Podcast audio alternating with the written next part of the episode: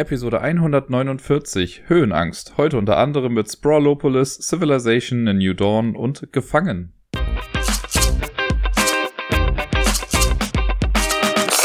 Guten Tag, liebe Leute, hier ist der Dirk mit der neuesten Folge vom Ablagestapel. Und diese Folge wird sehr wahrscheinlich auch wieder ein bisschen kürzer und mit ein bisschen kürzer meine ich knapp unter einer Stunde. Ich kenne mich ja, wenn ich einmal rede, rede ich.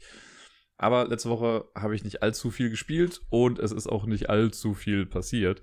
Von daher äh, mal gucken, wie blumig ich das alles ausschmücken kann, um noch auf eine gesunde Episodenlänge zu kommen. Nein, Quatsch, ich werde natürlich jetzt nicht redundant sprechen. Ich möchte mich nicht wiederholen und Sachen sagen, die ich schon gesagt habe. Versteht ihr? Weil das war alles redundant. Ist ja auch egal. Ähm, die Spiele, die ich letzte Woche gespielt habe, da sind ein paar alte Bekannte jetzt schon dabei. Ich habe nicht zu viel Neues gespielt, aber das möchte ich euch trotzdem nicht vorenthalten. Das erste Spiel ist ein Spiel, das ich letzte Woche, meine ich, schon sehr in den Himmel gelobt habe äh, und sehr, sehr cool fand. Und zwar ist das Mikro Makro Crime City. Das Spiel, was bei Pegasus erschienen ist, zusammen mit hier Edition Spielwiese und Hardboiled Games. Dieses Wimmelbildspiel, wo man den großen Stadtplan hat, bei dem äh, ganz viele kleine Einzelheiten zu sehen sind und man verschiedene Fälle lösen muss. Und die sind halt dargestellt auf dem Stadtplan in ja so Sequenzen. Ne, Habe ich ja gesagt, dass man dann Personen entlang wandern sieht. Man sieht die Richtung, in die die gerade gehen. Und wenn man dann in der Richtung so ein bisschen weiter guckt, sieht man die Person nochmal. Und dann sieht man sie, wie sie ins Auto steigt. Und dann kann man das Auto verfolgen und so weiter und so fort. Da habe ich letzte Woche zwei Fälle nochmal von gespielt. Ähm, ja, es, es, es verliert seine Faszination. Ich, ich habe mich jetzt halt wirklich mal gezügelt. Ich habe das Spiel dann auch irgendwann einfach weggepackt, weil die ganze vorletzte Woche über hatte ich das Spiel ja wirklich komplett immer auf dem Tisch. Das hat nur so eine Hälfte meines Spieletischs quasi ausgemacht. Und da habe ich das da drauf liegen gehabt und deswegen konnte ich auch einfach mal mir so einen Umschlag nehmen mit den Karten, äh, aufmachen und dann einen, einen Fall spielen. Das ging halt super schnell. Jetzt muss ich es wirklich wieder bewusst auspacken, bewusst den Stadtplan wieder auseinanderfalten, den ich dann ja auch bewusst wieder zusammenfalten muss. Das würde ich noch als Kritikpunkt mit hinzubringen. Äh, Stadtpläne zusammenfalten. Wer kann das eigentlich? Naja auf jeden Fall zwei Fälle gespielt, die mir sehr viel Spaß gemacht haben. Ich komme ja jetzt schon an die höheren Fälle ran. Und ich weiß noch, dieses Mal war ein Fall dabei, den fand ich ganz cool, weil man die, die Basisinformationen, die man bekommen hat, oder die Ausgangssituation, war echt nicht so viel. Also, das, ähm, so wenn man das Intro liest, dann erfährt man was über eine Person, die quasi irgendwo tot rumliegt. Und das muss man dann rekonstruieren. Und das war dieses Mal nicht ganz so einfach, weil man nicht so viele Hinweise bekommen hat, sondern man musste wirklich den Stadtplan dann mal absuchen nach bestimmten Sachen und sich das dann wirklich so erst zusammenreimen. Dafür war dann der zweite Fall, den ich gemacht habe, einer, den ich schon während ich die ganzen anderen Falle gelöst habe, äh, der mir da schon über den Weg gelaufen ist. Da da ging es um ein Pärchen, sagen wir mal so. Und die habe ich schon immer mal wieder irgendwo gesehen. Das waren nicht die Knutschenden, von die ich letztes Mal auch erwähnt habe, glaube ich, sondern ein anderes Pärchen. Und da habe ich das Ende der Geschichte schon mal gesehen. Da dachte ich zumindest, wäre das Ende der Geschichte. Und äh, jetzt ging es halt darum. Und deswegen habe ich den Fall recht schnell lösen können, weil ich das eben schon gesehen habe. Das ist ja das, was ich auch beim letzten Mal meinte. Ne? Je mehr Fälle man löst, desto mehr Einzelheiten sieht man ja schon, weil sich ja oft auch Figuren begegnen, die in verschiedenen Fällen irgendwie zusammenhängen oder die im gleichen Café sitzen oder so. Und das ist aber auf jeden Fall sehr cool gemacht. Und äh, ja, jetzt habe ich noch, ich glaube, fünf Fälle, vier, fünf Fälle, die ich noch machen kann. Danach war es das dann erstmal mit den offiziellen Sachen in Crime City. Ich habe ja auch alle Bonussachen jetzt schon gemacht. Und dann hoffe ich mal, dass es relativ schnell Nachschub gibt. Wenn euch übrigens äh, entweder meine Ausführung oder die generelle Berichterstattung zu äh, Micro Macro Crime City gefallen hat, dann hört doch nachher am besten nochmal ins und sonst so rein. Das nächste Spiel habe ich im Tabletop Simulator gespielt und da habe ich ja irgendwann mal dann für mich festgelegt, dass ich die Spiele, die ich da spiele, auch hier erwähne, weil das schon sehr nah rankommt an das physische Spielen, weil ich ja wirklich mit der Maus die Würfel bewegen muss oder Karten ziehen muss oder Figuren bewegen muss. Also ob ich jetzt die Maus bewege und von A nach B was ziehe oder eine Figur von A nach B ziehe, ist ja im Endeffekt das gleiche. Ich habe zwar die Sachen nicht physisch in der Hand, aber es kommt der ganzen Sache schon sehr nah und ich spiele die Spiele ja auch nicht ähm, wie soll, ich, wie soll ich sagen, App unterstützt, in dem Sinne, dass die Punktewertung irgendwie abgenommen wird. Man muss ja schon größtenteils alles selber machen. Es gibt ein paar geskriptete Sachen, aber ist ja auch egal. Das Spiel, das ich hier gespielt habe, ist Unmatched. Das habe ich ja schon jetzt zweimal im Podcast, glaube ich, gehabt. Das ist das dritte Mal, dass ich es insgesamt gespielt habe. Und ich liebe es nach wie vor noch sehr, sehr, sehr doll, wenn man das so sagen kann. Äh, ich habe wieder gegen Mikey gespielt. Gegen den habe ich schon mal gespielt, als wir Dracula gegen Medusa haben antreten lassen. Dieses Mal war es sein Robin Hood gegen, wen hatte ich denn nochmal? Alice im Wunderland, genau. Die beiden haben gegeneinander gekämpft. Und es war ein sehr, sehr knappes Kämpflein. Denn äh, wir waren beide nur noch auf einen Lebenspunkt runter. Und dann konnte ich knapp noch gewinnen. Ich glaube, durch den letzten Angriff oder irgendwie sowas. Das äh, war, ju, also sehr cool, sehr ausgeglichen. Also, obwohl der Titel ja unmatched heißt, waren wir beide sehr matched. Und wir haben bestimmt hier und da ein paar Spielzüge gemacht, die nicht ganz so optimal waren. Äh, er hatte hin und wieder mal Pech, weil es ist ja immer so bei Unmatched. Also wir erinnern uns, es werden ja mal zwei Leute gegeneinander gepittet und man hat Karten auf der Hand und wenn man am Zug ist, hat man zwei Aktionen. Das heißt, wenn ich dran bin, kann ich äh, zweimal die gleiche Aktion machen oder zwei verschiedene Aktionen, dann ist der Gegner wieder dran. Und die Aktionen sind entweder eine Ereigniskarte spielen oder ich kann äh, ein Manöver machen, was bedeutet, ich ziehe eine Karte und darf mich dann bewegen, wenn ich möchte, oder ich mache einen Angriff. Und ja, so wird man halt seine Karten irgendwie los. Also immer, wenn man angreift, muss man halt Karten ausspielen. Ne? Also ich als Angreifer lege eine Karte verdeckt hin, eine Angriffskarte. Der Verteidiger darf dann entscheiden, ob er verteidigt oder nicht.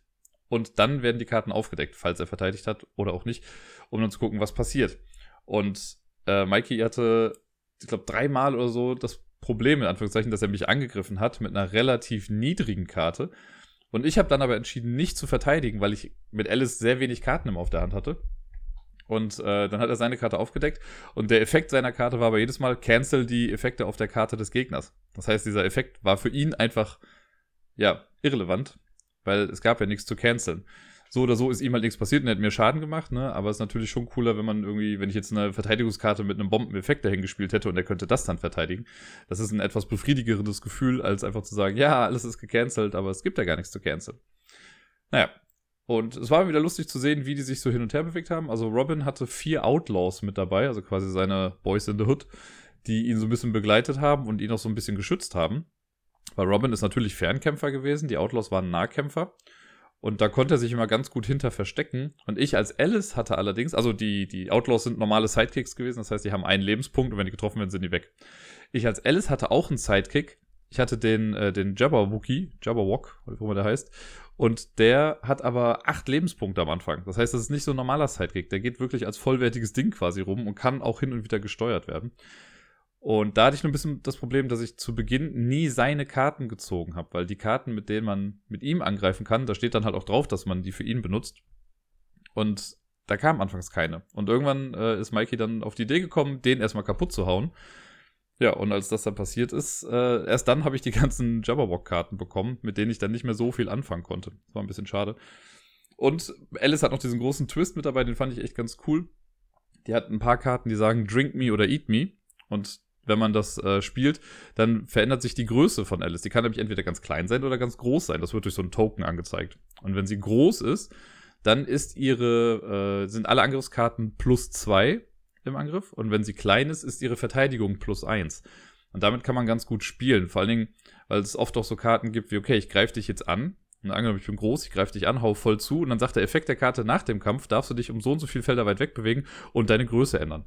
Das heißt, du kannst quasi ne, draufhauen, läufst weg, wirst klein und hast deine Verteidigung dadurch ein bisschen erhöht. Und genauso geht es auch andersrum, dass du dich irgendwie verteidigen kannst und dann die Größe äh, wieder änderst, um groß zu sein. Das hat schon eine ganze Menge Spaß gemacht. War aber ein bisschen herausfordernd natürlich gegen Robin zu kämpfen, der einfach auch den Fernkampf konnte. Der Fernkampf ist nicht zu missachten. Ich glaube, das war auch das erste Mal, dass wir was mit Fernkampf hatten. Sonst war alles immer Nahkampf. Denn im Fernkampf äh, ist es so, also für Nahkampf muss man einfach nebeneinander stehen. Und im Fernkampf, den kann man auch machen, wenn man nebeneinander steht, oder man muss in der gleichen Zone stehen. Das habe ich beim letzten Mal ja, glaube ich, auch erklärt, dass es ähm, ganz cool gemacht ist. Es gibt hier nicht so die Line of Sight, die man irgendwie ausrechnen muss oder so, sondern jedes Feld hat eine bestimmte Farbe oder manchmal auch mehrere Farben äh, drauf gedruckt. Und wenn zwei Charaktere auf Feldern mit der gleichen Farbe stehen, dann sehen die sich. Ganz einfach. Und deswegen können Fernkämpfer einfach die Leute angreifen, die eine Feldfarbe mit sich teilen.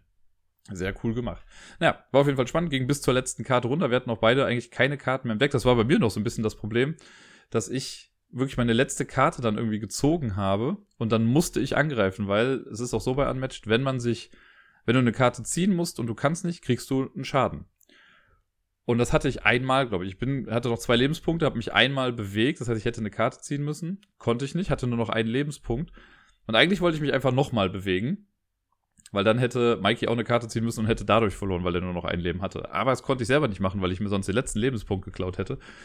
Also musste ich dann angreifen und das war dann so ein, okay, entweder der wird's jetzt oder der wird's nicht. Er wurde es dann zum Glück und dann kam noch so eine kleine Timing-Sache am Ende mit rein. Das ist ja, nicht schwammig, es ist eigentlich klar geregelt durch die Regeln, aber es fühlt sich nicht so hundertprozentig gut an, weil ich habe draufgehauen und Mikey hat mit einer Karte verteidigt, die gesagt hat, nach dem Kampf kriegt der Angreifer einen Schaden oder so. So, und dann ist die Reihenfolge halt, okay, wir decken die Karten auf, wir rechnen den Schaden aus, ich habe meinen Schaden gemacht, Mikey fällt auf null runter und dann kommt ja eigentlich halt noch der After-Combat-Effekt, also der, alle deine Gegner kriegen einen Schaden. Das heißt, ich hätte eigentlich auch einen Schaden bekommen. Aber in den Regeln steht halt, wenn du stirbst oder wenn dein Charakter wirklich stirbt dadurch, dann wird das halt nicht mehr gemacht. Ne, ist einerseits irgendwie klar und wirkt auch logisch, weil wenn du tot bist, bringt dir auch danach nichts mehr irgendwie was. Aber äh, ja, war so ein bisschen. Es war nicht der, der ganz klare definierte Sieg, den man sich vielleicht am Ende gewünscht hätte. Aber so oder so habe ich gewonnen. Alles gut.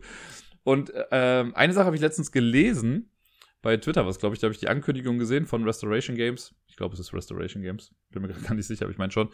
Die äh, bringen ein neues äh, ich sag mal, vollwertiges Set raus von Unmatch. Bisher gibt es ja das erste mit hier Sindbad und so. Dann kam das Cobble and Fogg, wo es Dracula, Dr. Jekyll und so gab. Und jetzt kommt noch eins raus mit vier Charakteren und zwar Buffy. Wie geil ist das denn, bitteschön? Da gibt's dann, äh, hat man Buffy, Willow, Spike und Angel, die man dann äh, kämpfen lassen kann. Wie cool, bitteschön. Das möchte ich auf jeden Fall haben. Also ich will sowieso, glaube ich, das ganze Unmatched-Universum irgendwann haben. Es gibt jetzt schon so viele Charaktere. Ne, ich kriegst du, glaube ich, gar nicht zusammen. Allein in diesem Tabletop Simulator Modul, das wir haben, sind zehn Charaktere drin. Da sind die vier aus äh, Cobble und Fogg. Ne? Also, was habe ich gesagt? Hier Sherlock Holmes, Dr. Jekyll und Mr. Hyde, Dracula und der unsichtbare Mann. Dann gibt es die vier aus dem Basisset. Das sind Sindbad, Alice, äh, König Artus und die Medusa, glaube ich, waren das. Dann haben wir schon mal acht. Und dann gibt es da noch Robin Hood und Bigfoot. Es gibt so noch einen Solo-Charakter, den man sich dazu holen kann. Bruce Lee. Äh, dann gibt es mittlerweile das Jurassic Park Set, wo es irgendwie hier InGen gegen die Raptoren geht. Ja, und jetzt noch Buffy mit dazu. Und ich glaube, es gab noch irgendwas dazwischen. Ich bin mir gar nicht mehr sicher. Also, das kann man ja so krass weitermachen. Je mehr Charaktere man spielt, umso mehr entdeckt man auch Sachen wieder, die es bei anderen Charakteren auch schon gab. Also, ich glaube, es gibt so einen bestimmten Pool an Fähigkeiten, die die dann den einzelnen Charakteren zuordnen.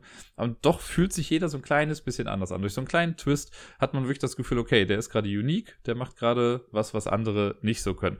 So ein bisschen Smash-Up-Vibes kommen da bei mir auch immer durch. Weil bei Smash-Up war es ja auch so, dass man sich was aussucht, was die anderen eben nicht haben. Klar, in, einer, in einem ganz anderen Spielsetting.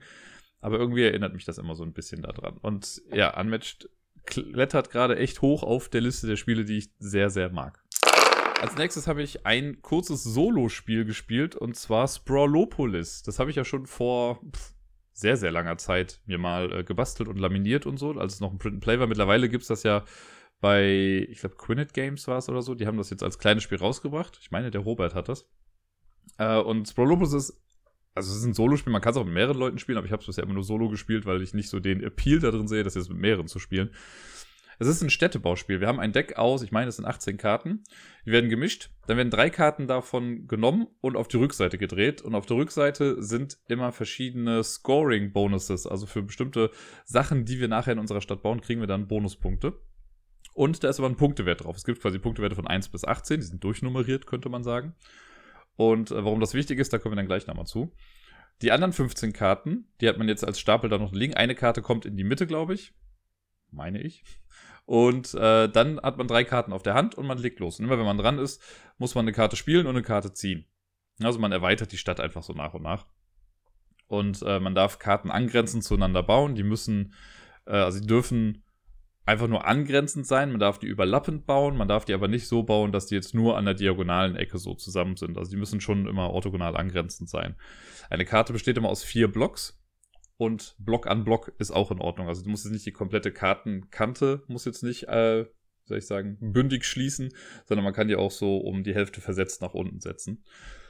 Ja, und so baut man dann seine Stadt. Es gibt vier verschiedene Bereiche in der Stadt. Es gibt Parks, Industrie, Commercial und äh, Wohngebiete. Und die grundlegende Scoring-Regel ist, dass man am Ende für jedes Gebiet einer Farbe, aus dem größten Gebiet seiner Farbe, einen Punkt pro Block darin bekommt. Wenn ich jetzt zum Beispiel ein Wohngebiet aus fünf Blöcken irgendwie zusammenhängend baue, kriege ich dafür fünf Punkte. Das mache ich in allen vier Bereichen.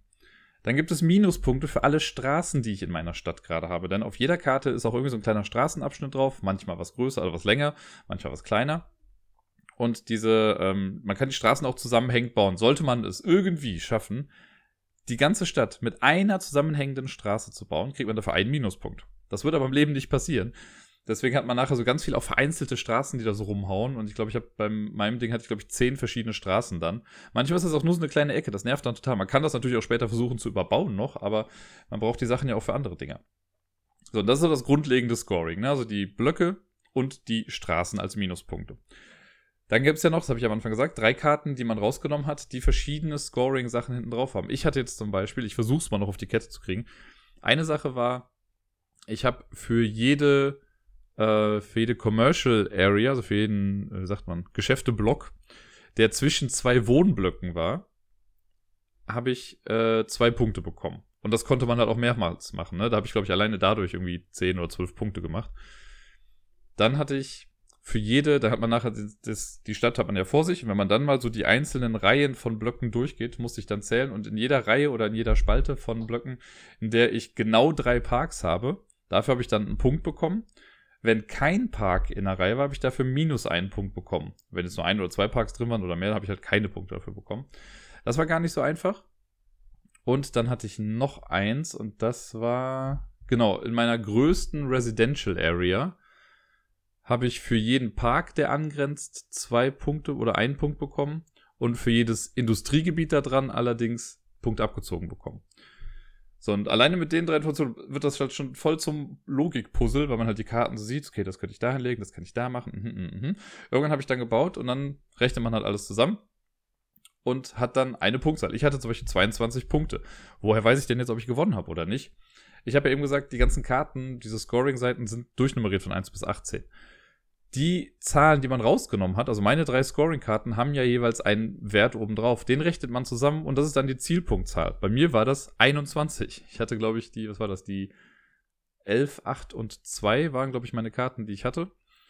Ergibt 21, wenn ich mich nicht verrechnet habe. Und habe ich genau mit einem Punkt drüber noch gewinnen können. Das war echt knapp. Also ich habe schon, während ich das gemacht habe, dachte ich schon, ich schaff's nicht. Gerade auch, weil ich so viele Straßen noch hatte. Und hätte ich nur eine Straße noch anders gebaut, dann hätte es auch, oder zwei Straßen anders gebaut, dann wäre es irgendwie äh, nicht geglückt, dann hätte ich das Ganze nicht geschafft. Das macht echt Spaß, aber deswegen meine ich auch, das ist so ein bisschen wirklich ein Solo-Spiel. Man kann es mit mehreren spielen. Wenn man es mit mehreren spielt, ist es so, dann hat jeder, glaube ich, irgendwie zwei Karten auf der Hand, zieht eine Karte dazu und spielt eine Karte und man kann sich halt absprechen, wer was wohin legt. Oder man hat nur eine Karte auf der Hand, ich weiß es schon gar nicht mehr ganz genau.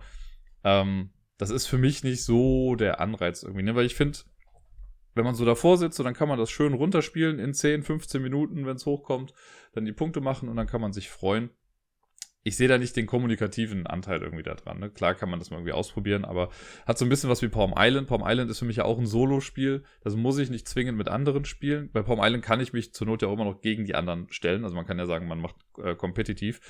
Aber hier so als kooperatives Städtebauspiel reicht mir das vollkommen als Solo-Experience.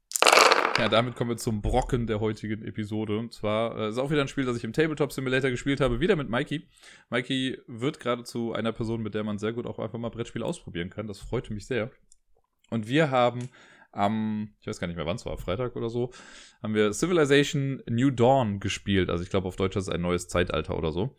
Das ist die, in Anführungszeichen, Neuauflage von Civilization. Das gibt es ja schon was länger, ne? Von Sid Meier gibt es auch als Computerspiel. Und dann kam ja irgendwann vor Zeitpunkt X äh, auch das neue Computerspiel raus, also Civilization 6. Und passend dazu haben sie auch dann das neue Brettspiel rausgebracht. Und ich habe früher das Civilization habe ich gar nicht gespielt, das Brettspiel. Ich habe ein paar Mal gesehen, wie Leute das gespielt haben und habe immer schon so ein bisschen die Krise bekommen, weil das halt wirklich auch so ein Spiel war, was alleine irgendwie gefühlt eine Stunde oder so zum Erklären gebraucht hat und dann das Spiel an sich hat halt nochmal 18 Stunden gebraucht. Zumindest war das mal die Erfahrung, die ich damit gemacht habe, wenn ich es gesehen habe. Wenn wir auf Spieletreffs waren, äh, da haben sich ja Leute extra dafür dann verabredet. Und als dann alle da waren, haben die angefangen, die Regeln zu lernen. In der Zwischenzeit haben wir dann schon irgendwie zwei andere Spiele gespielt. Dann haben die angefangen zu spielen. Ja, und irgendwann hat der Laden halt dicht gemacht und die sind nicht übers zweite Zeitalter hinausgekommen. Oder so. Keine Ahnung, ich weiß gar nicht, ob es da Zeitalter gibt. Das war mir dann immer so ein bisschen so, äh, ich habe ja an sich nichts gegen lange Spiele. Ne? Through the Ages ist ja auch ein Zivilisationsaufbauspiel, dauert auch seine drei, vier Stunden. Ähm, aber irgendwie hat mich das nie so ganz angesprochen, auch von der Grafik nicht. Jetzt gibt's aber das neue Spiel und das fand ich alleine schon von der Optik her ein bisschen ansprechender, auch vom Cover her und so, das hat mir alles ein bisschen besser gefallen. Und dann habe ich auch im Vorfeld schon immer gelesen, ja, das ist auch alles gestreamliner, also alles ein bisschen zusammengeraffter, alles ein bisschen abstrahiert, auch also Sachen wurden rausgenommen, die vorher halt mit drin waren. Alles, damit man das schon recht flott auch spielen kann. Ne? Wir haben jetzt zu zweit als erste Partie, ich glaube, anderthalb Stunden oder so gebraucht, oder vielleicht zwei, ne, plus nochmal ein bisschen Regelerklärung. Klingt jetzt erstmal lange, aber wir haben halt auch nicht mit einer Stoppuhr gespielt. Ne? Wir haben schon geguckt, dass wir halt auch alle die richtigen Entscheidungen treffen. Hier und da haben wir auch mal bestimmt wieder Fehler gemacht, aber alles in allem, wenn man das einmal drauf hat, ist das echt ein gutes Spiel. Es hat mir richtig gut gefallen, das kann ich sagen. Das ist so ein Spiel, wo ich jetzt schon denke, ich möchte das auch hier zu Hause haben, weil ich möchte das super gerne auch mal mit mehr Leuten spielen, auch mal face-to-face -face mit Leuten spielen. Aber es klappt auch super im Tabletop Simulator, das kann ich schon mal sagen. Dieses Modul ist auch echt gut. Erleichtert auch beim Aufbau ein paar Sachen. Äh, und hat so ein leichtes Skript drin, so für die, für die Random Events, die so kommen, damit da so ein bisschen was geregelt wird. Aber echt toll. Ich versuche das Ganze mal so ein bisschen runterzubrechen, äh, weil alles in allem ist das gar nicht so komplex. Und ich habe also seitdem ich von dem Spiel damals gehört habe, habe ich auch von dem Hauptmechanismus in dem Spiel gehört. Und seitdem bin ich eigentlich ein Fan davon und frage mich, warum das nicht auch in anderen Spielen irgendwie vorkommt, weil ich die Idee dahinter so richtig genial finde. Also, Civilization, es ist eigentlich sehr simpel. Man baut erstmal eine Weltkarte auf, da gibt es ein paar Regeln für. Es gibt für das erste Spiel so eine Standard-Map, die man ausbauen, äh, ausbreiten sollte. Das sind so kleine Spielplanteile, die aneinander gesteckt werden. Und dann kriegt jeder Spieler eine Spielerfarbe es gibt auf dem Spielplan so ähm, Felder, da ein Sternchen drauf. Da kommt die Hauptstadt eines Spielers dann drauf. Ne? Es gibt halt für jeden Spieler dann eine Hauptstadt. Und ja, dann hat man noch Spielmaterial. Man hat so drei Planwagen. Das ist quasi Karawanen, Handelskarawanen, die jeder Spieler hat. Man hat noch ein paar Städte, die man sonst noch hinlegen kann und ein paar Karten, die jeder hat. Das Wichtigste, was jeder Spieler aber vor sich hat, ist die Fokusleiste bevor die noch richtig zum Einsatz kommt, noch schnell, äh, jeder Spieler bekommt einen Anführer, also man repräsentiert quasi ein Land und dessen Anführer. Ich war zum Beispiel äh, Gilgamesh von den Sumerern, glaube ich war es. Und Mikey war Montezuma. Die haben dann immer noch so eine kleine Special-Fähigkeit, die im Spiel dann ein bisschen hält. Bei mir hat es ein bisschen mehr geholfen als bei Mikey, das muss ich noch dazu sagen. Mein, meine Fähigkeit hat mich so stark nach vorne gebracht. Ähm, das fand ich im Vergleich schon fast, also in Anführungszeichen unfair kann aber auch natürlich sein, dass einfach der äh, Montezuma ein kleines bisschen komplexer zu spielen ist und ich jetzt den einfachen erwischt habe. Meiner war sehr straightforward, da komme ich gleich nochmal zu, was der gemacht hat. So, dann hat man seinen Anführer, man hat diese Fokusleiste. Die Fokusleiste ist quasi ein Pappstreifen, der fünf Unterteilungen hat. Das ist auch nummeriert, da sind so kleine Landschaftsfelder drauf von 1 bis 5. Und unter diese fünf Felder kommen die Fokuskarten. Jeder Spieler hat zu Beginn im ersten Zeitalter fünf Fokuskarten. Die sind bei allen Spielern gleich. Es gibt für fünf verschiedene Bereiche dann eine Karte. Es gibt das Militär, äh, Industrie, Kultur, pff, äh, Wissenschaft und noch irgendwas, das mir gerade nicht einfallen will. Ich glaube, Bauen oder so ist es dann. Ähm, und die Karten werden äh, in einer bestimmten Reihenfolge unten hingelegt. Und zwar bestimmt der Anführer, in welcher Reihenfolge die hingelegt werden. Das steht unten auf dieser Anführerkarte quasi drauf. So, das sind jetzt die Slots von 1 bis 5. Und diese Reihe ist quasi ja der Hauptmechanismus, diese Fokusreihe. Denn runtergebrochen macht man in seinem Zug nichts anderes, als sich eine seiner fünf Karten auszusuchen, die so ein kleines Stück nach unten zu schieben, um anzuzeigen, jo, die mache ich jetzt. Dann führe ich das auf, was auf der Karte draufsteht, also mache die Aktionen, die damit zusammenhängen. Und dann nehme ich die Karte und packe sie auf die erste Stelle in meiner Fokusleiste. Und alle anderen Karten rutschen quasi den Rest nach rechts wieder auf, sodass die nach oben rutschen. Also wenn ich die Karte auf der fünften Stelle nehme, rutscht die fünf ganz nach unten. Und die Karte, die auf der vier war, kommt jetzt auf die fünf, die auf der drei kommt auf die vier, die auf der zwei kommt auf die drei, die auf der eins kommt auf die zwei und auf der eins ist ja jetzt die Karte, die eben bei der fünf war. Ich kann aber auch eine Karte aus der Mitte rausnehmen und die Aktion dann machen. Das äh, ja, ist so simpel und so genial. Ich finde das richtig cool. Denn je höher eine Karte ist, ihr denkt euch das vielleicht schon, desto powerful, also desto more powerful, desto stärker ist die Aktion, die ich damit machen kann. Wenn ich also zum Beispiel, ich weiß schon gar nicht mehr, was war. Genau, es gibt zum Beispiel diese Bauaktion. Man hat so kleine äh, Kontrollmarker später, die man so um die Städte herumlegt. Und die haben zwei Seiten. Es gibt die normale Seite und es gibt die verstärkte Seite. Oder die entwickelte Seite, ich weiß, ich glaube Reinforced, also die verstärkte Seite. Und wenn ich diese Aktion, diese Bauaktion auf der ersten Stufe mache, dann darf ich eins dieser Token auf die verstärkte Seite drehen. Mache ich das auf der 5, darf ich fünf Token auf die verstärkte Seite drehen. Also muss man schon genau gucken, wann lohnt es sich, eine Aktion zu machen. Das ist natürlich auch verschenkt, wenn ich nur zwei Token generell gerade auf der Map rumdrehen kann und ich die Aktion dann auf der 5 mache. Aber von der 5 wird die Karte auch nicht wieder runterkommen, bis ich sie nicht einmal ausgeführt habe. Und wenn ich eine andere Aktion habe, die ich unbedingt auf die 5 bekommen will, damit die stärker wird, muss ich halt erstmal andere Aktionen vorher machen, damit die Karte nach oben rutscht. Für viele Aktionen ist auch das Terrain wichtig. Auf der Weltkarte gibt es sechs verschiedene Arten von Terrain. Fünf davon können wir quasi bereisen. Äh, das sechste ist Wasser, das hat immer eine Schwierigkeit von fünf, glaube ich auch. Und ansonsten gibt es Berge, das ist das schwierigste Terrain, und Grasland, also einfach normale Ebenen, das ist das einfachste Terrain mit der Schwierigkeit 1. Und wenn ich jetzt, es gibt die Aktion, mit der ich meinen Planwagen auf der Map bewegen kann, mache ich das auf der Aktion 1, dann sagt mir die Karte zwar, okay, du darfst da alle deine Planwagen um ein Feld weit bewegen, oder um zwei Felder weit bewegen, darfst aber dann nur über Grasland gehen. Wenn ich über anderes Terrain möchte, muss die Karte weiter oben sein. Das heißt, wenn ich mit meinem Planwagen über einen Berg möchte, muss diese Karte auch auf der 5 sein. Und das ist so ein schönes, sehr befriedigendes Puzzle, muss ich sagen. Irgendwie sich dann auszurechnen, okay, wenn ich die Aktion jetzt mache, dann rutscht die Karte runter, dann ist die Aktion auf der 4. Wenn ich dann noch die Aktion vorher mache, dann kann ich das machen, dann gibt es die Combo und oh, ein Träumchen, ich sage euch. Jetzt wäre das aber auf Dauer, glaube ich, ein bisschen langweilig, wenn einfach alle Spieler immer gleich mit den Karten rumhantieren. Und da kommt noch ein cooler Kniff mit rein, und zwar die Entwicklung. Die Wissenschaftskarte, die man hat, die, äh, also jeder Spieler hat noch so eine, ähm, eine Wissenschaftsanzeige, ist das. Die hat, glaube ich, 24 Felder, startet auf der Null. Und wenn ich die Aktion Wissenschaft mache, dann darf ich meine Tech-Dial, also meine Wissenschaftsscheibe, darf ich dann um ein paar Felder weiter drehen. Und immer an bestimmten Punkten, das sieht man dann vorher auf dieser Scheibe, bekomme ich eine neue Technologie freigeschaltet. Das heißt, meine Zivilisation entwickelt sich. Und dann darf ich mir, wir starten ja alle im Zeitalter 1, dann darf ich mir aus Zeitalter 2, darf ich mir den ganzen Stapel angucken, in dem auch die fünf Fokuskarten aus Zeitalter 2 drin sind und kann mir eine davon aussuchen, die ich dann austausche. Das heißt, nur wenn ich jetzt sage, okay, ich möchte aber ein stärkeres Militär haben oder besser in der Verteidigung sein, dann lege ich die Karte aus dem ersten Zeitalter, lege ich dann weg und ersetze die durch die neue Karte aus dem zweiten Zeitalter. Und schwupps habe ich eine bessere Aktion als mein Mitspieler. Der hingegen kann natürlich dann sagen, ja gut, du gehst vielleicht im Militär, ich möchte aber, dass meine, äh, meine Handelswagen, meine Planwagen hier besser durch die Gegend kommen. Deswegen tausche ich die Karte aus. Und das passiert halt ein paar Mal, ich glaube fünfmal im Spiel. Es gibt, glaube ich, zweimal oder sechsmal sogar, ich weiß gar nicht ganz genau. Also auf jeden Fall ein paar Mal werden diese Sachen ausgetauscht. So dass dann am Ende wirklich jeder so ein kleines bisschen eine andere Zivilisation hat und andere Aktionen hat. Natürlich könnte man, theoretisch. Ich weiß es jetzt nicht, ich bin noch nicht so in den Deep Dive reingegangen. Wenn es jetzt so die ultimative Strategie gäbe an Karten, kann man natürlich auch gucken, ja, äh, ich nehme immer im zweiten Zeitalter die Karte, ich nehme immer im dritten Zeitalter die Karte und tausche die letzten Karten immer so aus, so dass dann alle doch das gleiche wieder haben. Fände ich aber ein bisschen Quatsch. Und dadurch, dass jeder Anführer ja auch andere Sachen bedient, guckt man ja auch ein bisschen anders. Meine Fähigkeit war zum Beispiel, dass ich jedes Mal, wenn ich Barbaren besiege, bekomme ich eine äh, Ressource wieder zurück. Also bekomme ich eine Ressource, die ich mir aussuchen kann. Was mega stark ist, denn Ressourcen findet man sonst auf der Map, die kriegt man, wenn man sich weiter ausbreitet auf der Karte. Äh, und die kann man benutzen, um Weltwunder zu bauen. Es gibt so ein paar Weltwunder, die liegen aus und ne, da kann man immer das oberste bauen. Äh, und ich hatte halt immer genug Ressourcen, um Weltwunder zu bauen. Mike hingegen hatte eine Fähigkeit, die gesagt hat, ich weiß schon gar nicht mehr, was es war. Ich glaube, immer wenn er gekämpft hat oder so, oder erfolgreich gekämpft hat, durfte er zwei seiner Fokuskarten vertauschen. Was an sich erstmal cool klingt, weil das einem eine viel bessere ähm, Möglichkeit gibt, halt seine Karten optimal einzusetzen. Allerdings hat er nicht so oft gekämpft. Nicht ganz so oft wie ich zumindest. Ich bin halt immer zu den Barbaren dann hin und habe die kaputt gehauen. Zumal ich dann später auch noch eine Aktion hatte mit den Planwagen, die gesagt hat, ja, wenn ich auf ein Feld gehe mit einem Barbaren, mit einem Planwagen, dann ist der Barbar halt weg.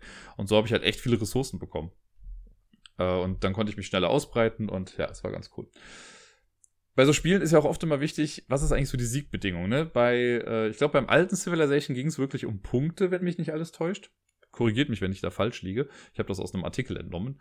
Äh, und bei Through the Ages ist es ja zum Beispiel auch so, dass man am Ende nach Punkten guckt. Man spielt ja die ganze Zeit schon immer auf Siegpunkte. Hier ist es anders. Und hier ist es viel befriedigender. Also ich mag das total gerne. Ich habe ja schon mal irgendwann eine Liste gemacht mit äh, hier Top 10 Spiele, bei denen man nicht durch Siegpunkte am Ende gewinnt. Hier ist es so, man hat, äh, es gibt fünf Zielkarten. Die werden am Anfang gemischt und davon werden drei ausgelegt. Auf jeder Zielkarte sind zwei äh, Siegbedingungen drauf. Also eine oben, eine unten. Das ist jetzt keine Priorität, sondern es sind einfach zwei drauf. Das kann sowas sein, wie zum Beispiel unten steht, habe zwei rote Weltwunder in deinem Besitz und oben drauf steht, entdecke 15 Felder oder bringe 15 Felder unter deine Kontrolle, die entweder am Maprand oder am Wasser dran sind. Das ist dann der Explorer gewesen. Derjenige, also sobald man im Spiel eine dieser Sachen schafft, legt man einen seiner Kontrollmarker drauf, um anzuzeigen, jo, habe ich geschafft. Selbst wenn man das nachher wieder verliert. Ne, das kann ja, es kann sein, dass mir ein Weltwunder weggenommen wird oder dass Kontrollmarker verschwinden, weil ich einen Kampf verloren habe oder so. Ähm, wenn die wegkommen, bleibt das trotzdem da. Ich muss das einmal im Spiel erfüllt haben. Der Spieler, der es zuerst schafft, auf allen drei Zielkarten eine Agenda abzuschließen, der gewinnt. Und das ist ein sehr spannendes Wettrennen, wie ich finde. Ich fand das ganz cool, weil ich habe angefangen, oder wir haben angefangen und bei der, äh, ich glaube, ich war der Erste, der was fertig hat, oder war es Mikey? Ich weiß gar nicht mehr ganz genau. Kann auch sein, dass Mikey was zuerst hatte. Ähm, auf jeden Fall irgendwie so, okay, du hast hier zwei Wunder fertig. Dann hat Mikey auf, auf jeden Fall was anderes noch gemacht, wo ich dachte, ach krass, das hat er jetzt geschafft, das habe ich gar nicht gesehen.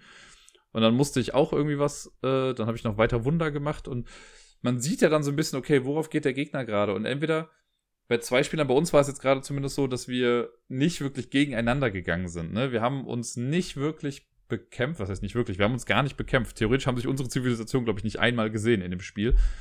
Man kann auch versuchen, aggressiver vorzugehen und den Gegner auch irgendwie anzugreifen. Aber das äh, haben wir mal gelassen. Wir haben uns eher auf die Barbaren gestürzt und erstmal so geguckt, dass jeder sein eigenes Ding macht. Ich glaube, wenn man zu dritt oder zu viert spielt, dann ist es nochmal anders. Aber meine Güte, ich kann jetzt sehr ins Detail gehen natürlich, was man da alles machen kann, ne? von Weltwunder bauen bis Kontrollmarker, äh, ja, verstärken, hinsetzen und wie man sich verteidigt und was weiß ich nicht alles. Das würde jetzt, glaube ich, viel zu sehr ins Detail gehen. Ich glaube, was wichtig ist, das Spiel ist sehr abstrakt. Ne, also man sieht zwar schon viel, was irgendwie passiert, aber so, es gibt zum Beispiel keine militärischen Einheiten und sowas. Ne? Das gab es, glaube ich, im alten Civilization dann schon eher in dem Brettspiel, dass man dann auch Militäreinheiten bauen musste und so. Hier wird das alles in dieses Konzept der Kontrollmarker mit eingebaut. Ne? Wenn ich eine Stadt habe, dann kann ich um die sechs Felder drumherum, kann ich dann Marker setzen und wenn die alle verstärkt sind, dann habe ich auch eine entwickelte Stadt, die mir dann hin und wieder auch neue Ressourcen bringt. Und ähm, ja, diese Kontrollmarker, wenn die verstärkt sind, dann verteidigen die auch besser. Ne? Wenn ein Barbar zum Beispiel auf ein Feld geht mit einem normalen Kontrollmarker von mir, dann ist der Kontrollmarker einfach weg. Wenn der auf ein Feld geht, wo ein verstärkter Kontrollmarker ist, dann wird der Kontrollmarker erst auf die unverstärkte Seite gedreht und der Barbar geht eins zurück. Also das ist alles sehr simpel gemacht. Kämpfe werden durch Würfel ausgetragen. Ne? Man würfelt dann für sich und für einen Barbaren im Prinzip und äh, kriegt dann noch so Boni drauf. Bei äh, mir, wenn ich angreife, ist der Bonus quasi auch nochmal das, was auf der Fokus gerade ist, äh, Fokuskarte gerade ist. Also bei welcher Position das gerade ist. Ne? Wenn ich jetzt jemanden angreife und meine Militärkarte ist auf der 1, habe ich halt nur einen Bonus von 1. Ist auf der 5 bin ich halt viel stärker. Auch das muss man halt so ein bisschen mit einberechnen bei all den ganzen Sachen. Die, ähm, manchmal geben die Terrainarten, auf denen man sich befindet beim Kampf, die geben auch nochmal irgendwie einen Bonus. Und ja, es ist sehr umfangreich, das Spiel, und es braucht ein bisschen, bis man reinkommt aber nicht so lange, wie man vielleicht befürchtet. Ne, es ist wirklich, es sind klare Konzepte. Und wenn man das einmal alles verinnerlicht hat, und mir ist im Nachgang noch, sind mir noch ein paar Sachen aufgefallen, die wir auf jeden Fall falsch gemacht haben. Aber es sind, ja, klare Konzepte. Die Karten sind eigentlich recht klar erklärt. Man kann alles ganz gut nachschlagen. Ich finde es super. Ich finde es richtig gut. Es gibt mittlerweile auch eine Erweiterung dazu, wo es nochmal neue äh, Anführer gibt. Man kann es mit dem fünften Spieler spielen. Und da gibt es, glaube ich, auch nochmal so Militäreinheiten. So, ich weiß gar nicht, ob ich das brauche. Ich hätte aber super gerne einfach das richtige Civilization New Dawn äh, einmal hier. Mal gucken, ob ich das irgendwo mal günstig schießen kann oder so. Oder vielleicht will es ja jemand tauschen, der es loswerden möchte. Man weiß es ja nicht. Aber das kann ich sehr empfehlen. Ich überlege auch, ob ich das nicht demnächst nochmal äh, irgendwie online im Tabletop Simulator spiele und das Ganze mal streame. Dann können die Leute, die Bock haben, einmal zugucken, um zu sehen, ob das was für sie ist oder nicht. Weiter geht's äh, erneut mit einem Solo-Spiel in Anführungszeichen. Ich tue mich immer so ein kleines bisschen schwer damit, das Spiel zu nennen. Es ist ein Spiele-Comic. Einer, über den ich schon viel, viel Positives erzählt habe. Das war, glaube ich, auch sogar der erste, über den ich was hier erzählt habe. Und zwar hier von Pegasus gibt's ja diese Spiele-Comic-Reihe. Und das, äh, der Comic, über den ich jetzt sprechen möchte, ist Gefangen oder Captive heißt es auf Englisch. Und ich habe das damals schon sehr abgefeiert. Und ich habe das jetzt lange, lange im Regal stehen gehabt. Habe aber irgendwann neulich ja schon mal darüber gesprochen. Ich weiß gar nicht mehr, in irgendeiner Top Ten Liste, ach genau, ich glaube Spiele, die keine viereckige Verpackung oder keine Quaderverpackung haben. Und da habe ich ja gesagt, Bücher, auch wenn die ja irgendwie quaderförmig sind, sind jetzt nicht direkt eine Verpackung. Und ich meine, da habe ich Captive als Beispiel dann genommen. Äh, und ich habe im Regal hat es mich angelacht und ich dachte mir, komm, machst du noch mal einen Durchlauf. Und ich war sofort wieder richtig drin. Das hat mir so einen Spaß gemacht. Für die, die das nicht kennen, so ein Spielecomic ist so eine Art Choose Your Own Adventure Geschichte. Das heißt, man liest die ersten paar Seiten, die sind immer gleich man hat auf der allerersten Innenseite sind noch die Spielregeln drin. Und dann kommt man irgendwann an einen Punkt, hier ist es so, deine Tochter wurde entführt bisschen close to home, ne? aber deine Tochter wurde entführt und du musst jetzt in so ein altes Herrenhaus, in so eine Villa und musst sie retten. Dir wurde nur gesagt, bring irgendwie 100.000 Dollar mit in kleinen Scheinen und äh, bring keine Polizei mit. Dann kommst du da an, dann wird schon klar, okay, du hast trotzdem aber zwei Kumpel mitgebracht und äh, betrittst das Haus, du wirst direkt von so einem Typen überfallen, den erschießt du noch und dann bist du in dem Haus und kannst dich entscheiden, was du machen willst. Ne? Dann in der ersten Lobby, in der man ist, kann man entweder nach links oder nach rechts gehen. Dann sind immer Zahlen auf dem Bild zu sehen und man muss dann zu der, nicht zu der Seite blättern, aber zu dem Panel blättern. Die Panel sind immer durchnummeriert und unten auf einer Seite hast du keine Seitenzahlen, sondern du siehst, welche Panel da zu sehen sind. Es ist natürlich immer schwierig, sich da durchzublättern, ohne auch irgendwie Sachen zu sehen, die man noch nicht sehen sollte. Aber das ist so eine Informationsflut, man kann sich seltenst merken, was denn da, äh, was jetzt bei welcher Zahl irgendwie passiert ist. Und so läufst du halt durchs Haus und sagst dann, okay, jetzt gehe ich nach links, kommst wieder in den Flur rein. Okay, welche dieser fünf Türen möchtest du dir jetzt angucken?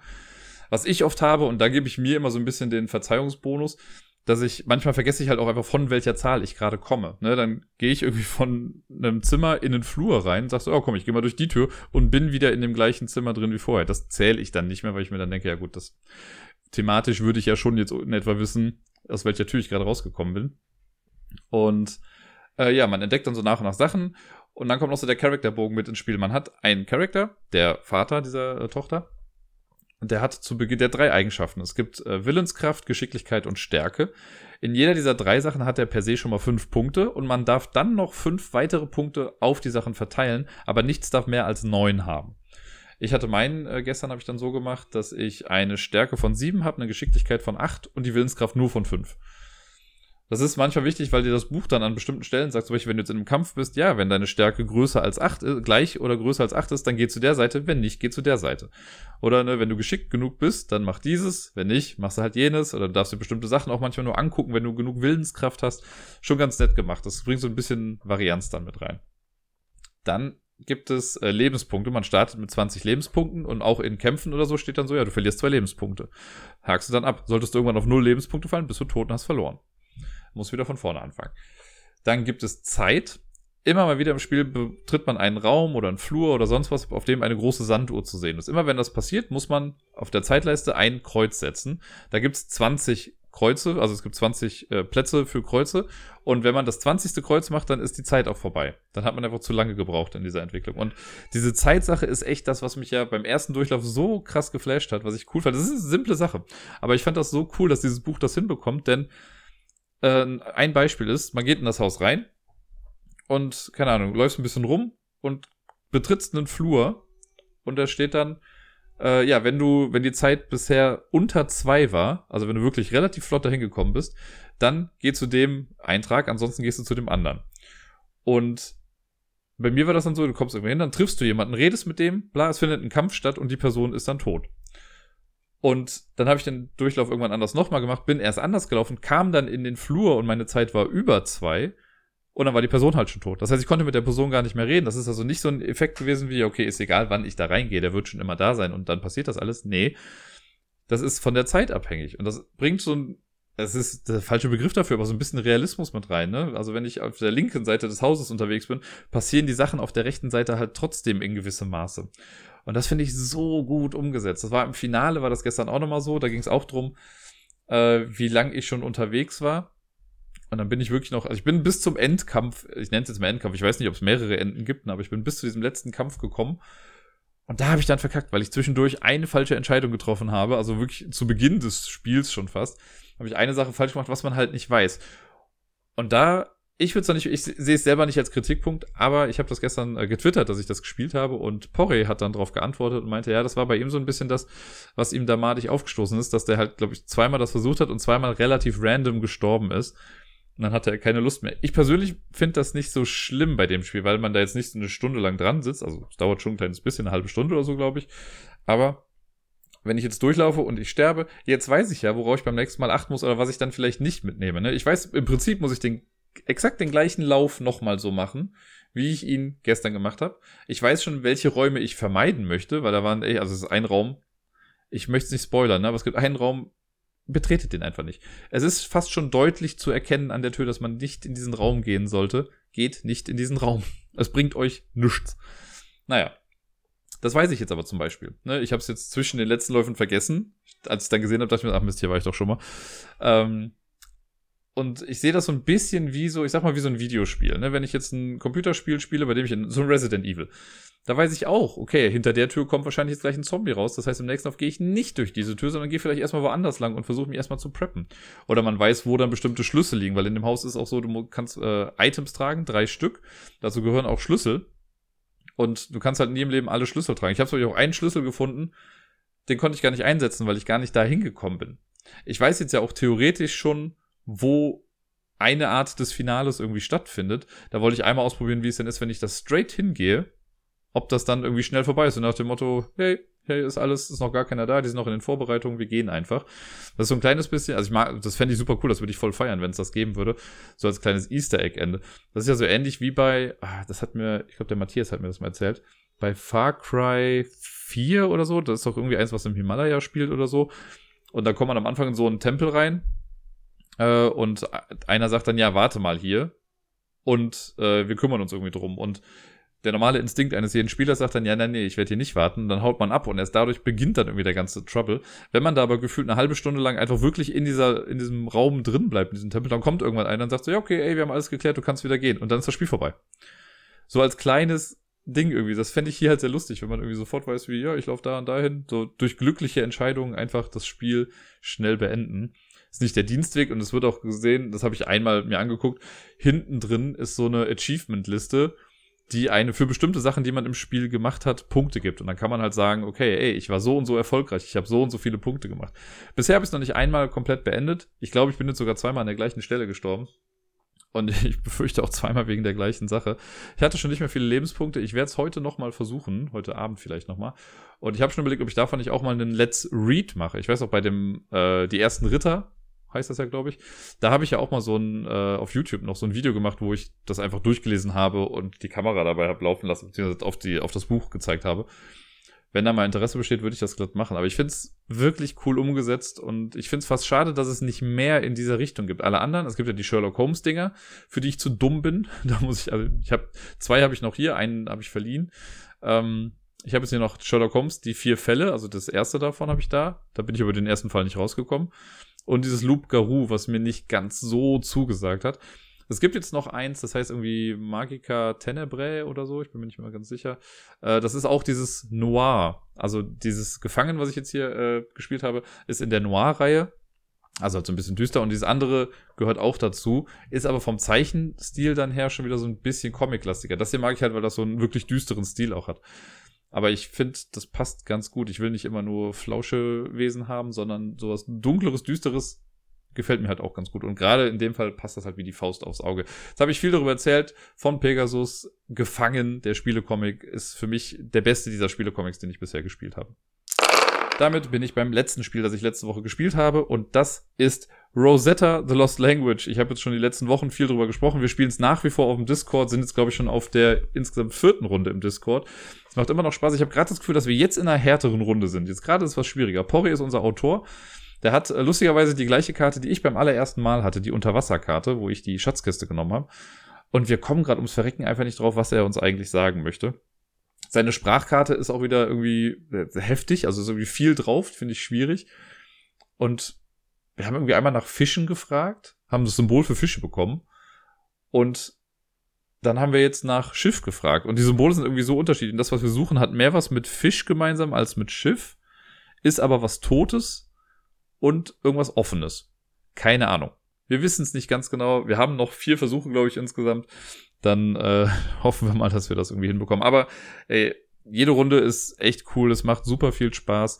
Leute, ich kann es nur noch mal sagen, für dieses kleine Spiel, da steckt so viel Cooles drin, so viel Kreatives. Rosetta The Lost Language ist echt toll.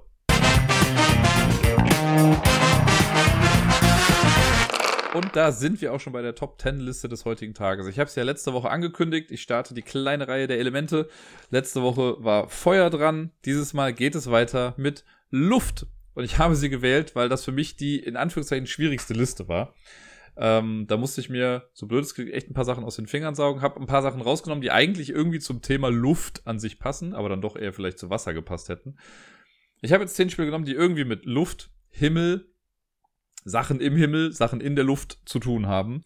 Nagelt mich nicht drauf fest. Ich wollte sie aber, äh, also es sind alles Spiele, die ich so ganz gerne mag.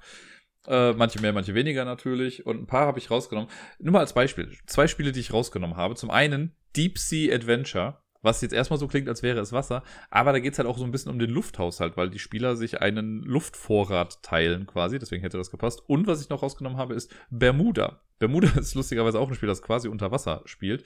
Das ist so ein abstraktes Kartenspiel, wo man Karten ablegen muss, aber das ist kooperativ und alle Spieler müssen dabei wirklich die Luft anhalten. Deswegen hätte es auch irgendwie zum Thema Luft gepasst. Aber ich habe sie jetzt mal nicht mit hier in die Liste reingenommen. Äh, zehn Spiele, aus verschiedensten Gründen sind sie hier gelandet. Ich habe mich bei der Top 3 wieder so ein bisschen schwer getan aber äh, passt schon irgendwie. Auf dem zehnten Platz der Top 10 Spiele, die irgendwie mit Luft zu tun haben oder mit Himmel, habe ich äh, eins gewählt, das ich auf der Arbeit jetzt neulich immer mal gespielt habe. Deswegen kam es auch schon ein paar Mal hier vor. Es ist wirklich eigentlich ein sehr simples Spiel. Äh, es ist ein kooperatives Memory-Spiel, könnte man fast sagen. Clouds heißt das, also Wolken. Da ähm, gibt es immer ein Wolkenpaar, besteht immer aus zwei Karten. Oder nein, ein, eine Wolke besteht aus einem Kartenpaar, so kann man es eher sagen. Und die werden am Anfang einfach offen irgendwie aufgedeckt und das Ganze spielt man gegen die Zeit. Man hat dann irgendwie, ich glaube, was war es, zwei Minuten, drei Minuten Zeit, um alle Wolkenpaare zu finden. Und irgendwann waren wir so gut mit den Kids, da haben wir die Zeit einfach weiter runtergemacht, haben es dann irgendwie auch sogar in einer Minute geschafft oder in noch weniger Zeit. Man kann es auch gegeneinander spielen. Ähm, einfach wirklich ein nettes, kleines Spiel. Es ist wirklich, wirklich nichts Großartiges, aber für Kinder ist es toll. Und da ich mit den Kids da so einen Spaß dran hatte, habe ich gesagt, ich packe das hier auch mit auf die Liste. Auf Platz Nummer 9 ist ein Spiel über Lebewesen, die sich in der Luft herumtreiben, und zwar Schmetterlinge. Papillon, äh, Papillon, Papillon, Papillon, irgendwie so spricht man es wahrscheinlich aus. Ähm, da geht es, ja, wie schon gesagt, um Schmetterlinge. Man hat so kleine Schmetterlinge auf so Wäscheklammern. Und die steckt man im Laufe des Spiels an so kleine Blümchen dran. Das habe ich letztes Jahr auf der Spielemesse gespielt. Und ich glaube, das war eines der letzten Spiele, die wir da gespielt haben. Das war also es hat mich auf jeden Fall so interessiert, dass ich mir gedacht habe, ich würde es ganz gerne nochmal spielen eigentlich, weil ich, also mir fehlte dann so ein bisschen die, äh, ja, der Tiefgang beim ersten Spiel. Das war so ein bisschen random, was wir da gemacht haben. Aber es hat Spaß gemacht. Also es war irgendwie ganz cool und es ist einfach lustig, halt diese kleinen Schmetterlinge dann an diese Blätter ranzustecken. Ich meine, es war so ein bisschen Area Control noch so ein bisschen mit dabei. Äh, das Auge spielt da auf jeden Fall mit ist eigentlich unnötig komplex vom Aufbau her, weil man halt so Blumen ineinander stecken muss und dann die Schmetterlinge da dran. Und das hat so viel Potenzial für Sachen, die kaputt gehen oder verloren gehen. Aber das Spiel dahinter war gut. Ne, jetzt nicht perfekt und nicht, es ist jetzt nicht in den Olymp meiner Spiele aufgestiegen, aber es hat Spaß gemacht. Äh, auf Platz Nummer 8. Ein Spiel, mit dem ich immer so ein bisschen gehadert habe. Ich habe die Spiele von Matt Leacock ja sehr geliebt. Das fing ja mit Pandemie an. Irgendwann hat er dann, ich sag mal, Pandemie Light rausgebracht mit äh, Die verbotene Insel. Dann kam die vergessene Stadt, wo das Ganze in der Wüste dann irgendwie gespielt hat. Und dann gab es irgendwann die Ankündigung, ey, es gibt den dritten Teil und der spielt dann im Himmel, das ist Forbidden Sky. Und dann war ich einfach so ein bisschen ernüchtert, weil wir haben es ja noch einmal gespielt und irgendwie war das so, ich hatte mir, glaube ich, einfach was anderes vorgestellt. Hab's aber dann im Nachgang nochmal irgendwann, glaube ich, gespielt und auch ein paar Mal mir irgendwie Sachen angeguckt. Und es ist doch eigentlich gar nicht so schlecht. Das Lustige an Forbidden Sky ist halt, es ist wieder ein kooperatives Spiel. Wir haben wieder eine Gruppe von Abenteurern, die sich auf so einer Himmelsplattform irgendwie bewegen, die man so nach und nach entdeckt. Und ähm, was halt cool ist, man möchte mit so einer Rakete dann irgendwie wegfliegen und die Rakete steht da wirklich und man muss einen Stromkreis oben bauen und wenn dann der Stromkreis komplett geschlossen ist, dann startet die Rakete. Sehr lustig gemacht, sehr cool gemacht und es gibt halt Blitze, die einschlagen und der Wind spielt eine Rolle weil man so vom Wind oft weggeweht wird. Deswegen passt das hier ganz gut in diese Reihe dann rein. So von der Thematik her hat es nach und nach immer mehr Sinn ergeben, auch wenn ich das Grafikdesign, ich glaube, das war das, was mich so ein bisschen abgeschreckt hat. Ich fand das Grafikdesign bei Verbotene Insel und Vergessene Stadt fand ich einfach sehr, sehr cool. Hier fand ich das so ein bisschen, ja, fast schon langweilig, könnte ich sagen. Aber thematisch passt das doch irgendwie alles ganz gut zusammen. Auf Platz Nummer 7 ein Spiel, bei dem man ein Luftschiff hat, mit dem man rumreist. Und zwar alle Spieler mit dem gleichen Luftschiff. Es ist äh, Solenia. Das äh, ist ein ja, nettes kleines Eurogame, könnte man fast schon sagen, mit einem ever-changing Gameboard. Man hat so eine, ja, was sind das? So C-förmige Bögen von Hexfeldern. Anders kann ich es gerade nicht beschreiben, die so aneinander liegen. Und äh, dieses Luftschiff, das man bewegt, das geht immer, wenn es ein Feld nach vorne geht, dann wird von hinten ein so ein C-Bogen weggenommen, auf die andere Seite gedreht und vorne dran gepackt, so dass das wie so auf so einem Laufband sich immer weiter nach vorne bewegt. Das heißt, das bewegt sich immer vom Nachthimmel in den Taghimmel und so weiter und so fort. Sieht wunderschön aus, klappt echt gut, ist von Vincent Dutrade auch illustriert, von daher ist klar, dass es schön aussieht. Und das, ähm, ja, ist ein sehr easygoing, fast schon so eine Art Gateway-Game, würde ich fast sagen. Es gibt ein paar Kniffe, sind so Karten mit Löchern drin, das ist irgendwie ganz nett gemacht. Äh, und so ein paar nette Ideen drin. Jetzt kein Spiel, was ich jeden Abend auf den Tisch hauen würde, aber um es hin und wieder mal zu spielen, ist es echt ganz gut. Dann sind wir bei Platz Nummer 6 und da habe ich, äh, das habe ich mir draufgepackt, weil es geht im Prinzip um Luftverschmutzung. Ist ein bisschen abstrakter auch gewesen. Das ist ein Spiel, das ich bei Robert gespielt habe. Ich glaube, es war auch, wahrscheinlich war es letztes Jahr, let's face it. Wenn ich irgendwo anders gespielt habe, dann war es letztes Jahr. Ähm, ja, oder Anfang diesen Jahres noch. Aber ich meine, es war letztes Jahr. Und zwar äh, Power On hieß das. Im Prinzip geht es da um Strom. Ne, wir bauen verschiedene Stromkraftwerke und versuchen den meisten Strom zu erzeugen oder sonst irgendwie was. So an sich recht abstrakt alles. Was ich aber ganz cool fand, war, immer wenn man bestimmte Sachen erzeugt, die die Luft verschmutzen, muss man so unförmige Holzwürfel aufeinander stapeln. Das heißt unförmig, das sind glaube ich so Hexfelderblöcke. Und die stapelt man so nach und nach aufeinander. Man darf die immer hinlegen, wie man möchte. Äh, und dann wächst dieser Turm immer höher. Das steht halt immer für die Luftverschmutzung. Und es kann halt sein, wenn ich dran bin und ich muss eine Karte spielen und ich muss die Dinger da drauf packen, dass der Turm schon so wackelig ist, dass er einstürzt. Und wenn er einstürzt, dann hat man halt, kriegt man so eine Strafe dann dafür. Das heißt, man hat die, äh, ja, die Luft zu sehr verschmutzt und dafür muss man jetzt büßen. Ganz nette Idee dahinter. Und äh, ja, ich würde es gerne nochmal spielen. Ich muss Robert mal Nochmal anhauen. Weil ich kann, das ist ein Spiel, da könnte ich mir nicht vorstellen, dass das im Tabletop Simulator gut funktioniert, weil man halt wirklich ja diesen Turm bauen muss. Fand ich aber sehr äh, impressive damals. Auf Platz Nummer 5, da sind wir wieder bei äh, Lebewesen in der Luft und zwar Vögel. Und nein, es ist nicht Wingspan, sondern es ist Odins Ravens. Das äh, Zwei-Personen-Rennspiel. Ich glaube, das ist auch schon äh, die dritte Auflage. War das nicht vorher auch Balloon Cup oder so? Und dann gab es schon mal Odins Ravens und ich habe jetzt die Second Edition davon. Das ist wirklich, äh, ja, zwei Spieler Rennspiel. Ein Spieler fliegt von A nach B, der andere von B nach A. Man hat Karten auf der Hand, mit denen man irgendwie sich nach vorne bewegt oder den Gegner irgendwie austricksen kann. Straightforward, einfaches Spiel, schnell erklärt. Wer zuerst im Ziel ist, hat gewonnen. Aber ich finde es cool. Gerade die Second Edition hat ein cooles Grafikdesign, das gefällt mir echt ganz gut. Und die, äh, es gibt auch so ein paar Zusatzdinger, die, glaube ich, damit drin waren. Das hat Spaß gemacht. Habe ich mir letztes Jahr in Griechenland geholt, glaube ich. In Athen habe ich das gekauft, ja. Fand ich ganz nett. Äh, auf Platz Nummer 4, Aliens. Da sind wir jetzt bei Aliens. Das Spiel hat aber den Himmel quasi schon mit dem Titel Under Falling Skies. Das ist ein Solospiel, das es schon seit ein bis zwei Jahren oder so als Print and Play mal gab. Und jetzt hat sich, glaube ich, CGE hier, Check Games Edition, die haben sich der Sache angenommen und haben das Ganze im großen Stil rausgebracht. Und zwar wirklich im großen Stil, haben es sehr cool gemacht. Das, was vorher wirklich durch neun Karten einfach gemacht wurde, sind jetzt dicke Plättchen und man hat Miniaturen von Raumschiffen und sowas mit dabei.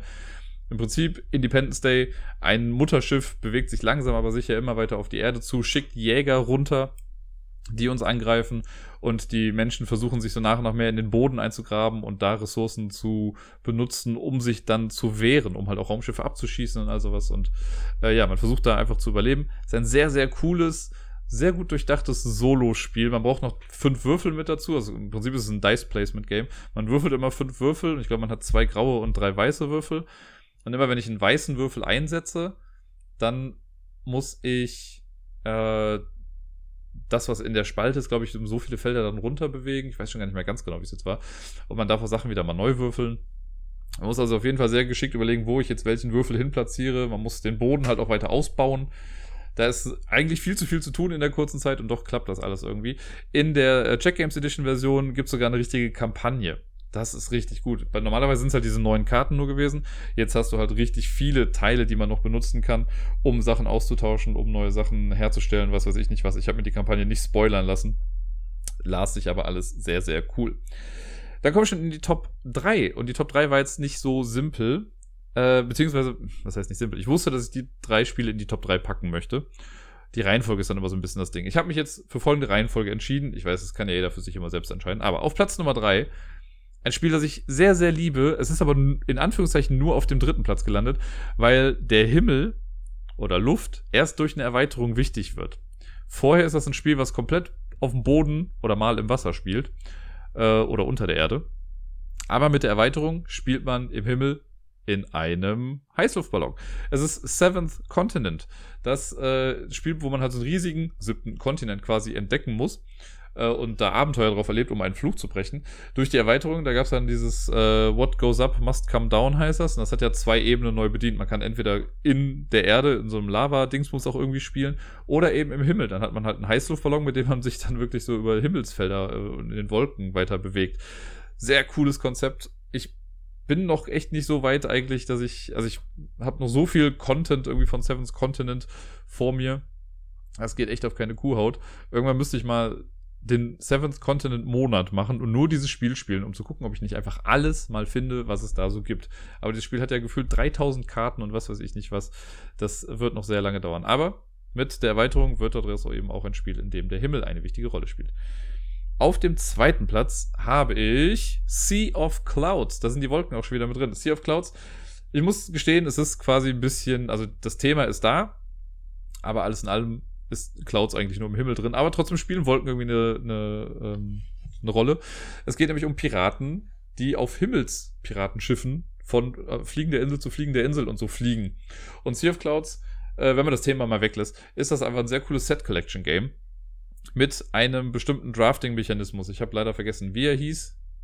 Vielleicht fällt es mir gleich noch ein, aber äh, und zwar ist das wie folgt. Man hat immer eine Auslage von drei Karten. Die Karten liegen da verdeckt, man sieht aber die Rückseite. Es gibt irgendwie vier verschiedene Arten von Karten, das heißt, man sieht schon, welche Art von Karte wo ist. Wenn ich am Zug bin, gucke ich mir die erste Karte an, geheim, so dass die anderen das nicht sehen können. Und entscheide mich dann, möchte ich diese Karte haben oder nicht.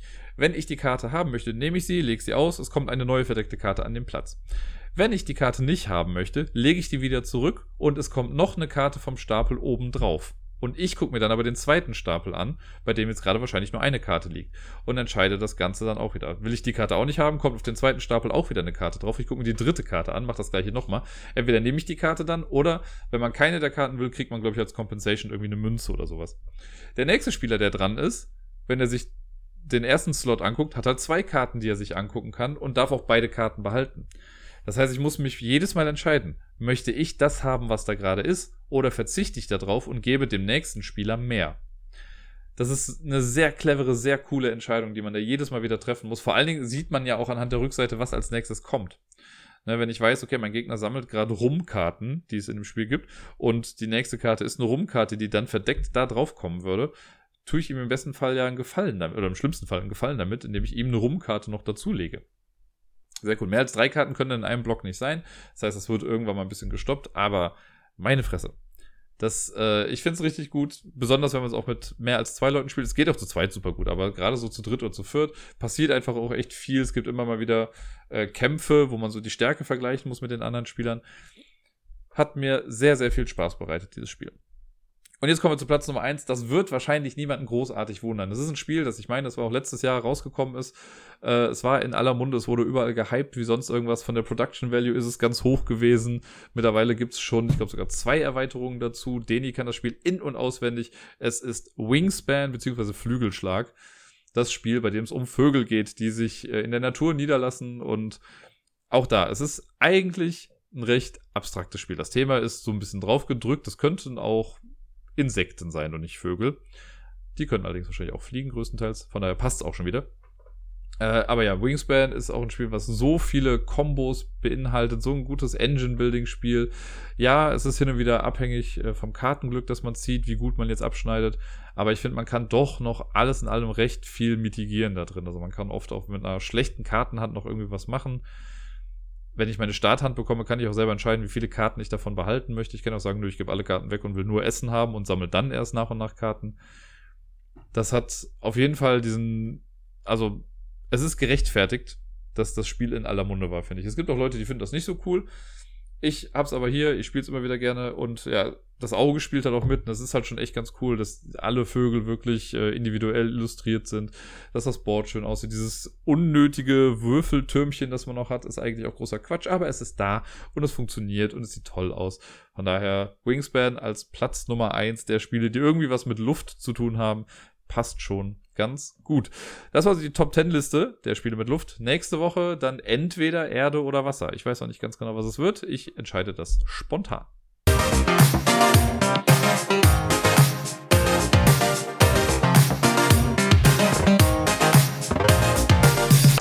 Und sonst so. ich musste gerade ein kleines bisschen grinsen, als ich gesehen habe, dass ich jetzt ja doch schon wieder seit quasi fast 59 Minuten hier spreche. Das heißt, es wird doch ein kleines bisschen mehr als eine Stunde. Ich habe ja anfangs gesagt, so viel habe ich nicht zu erzählen. Ja, ja.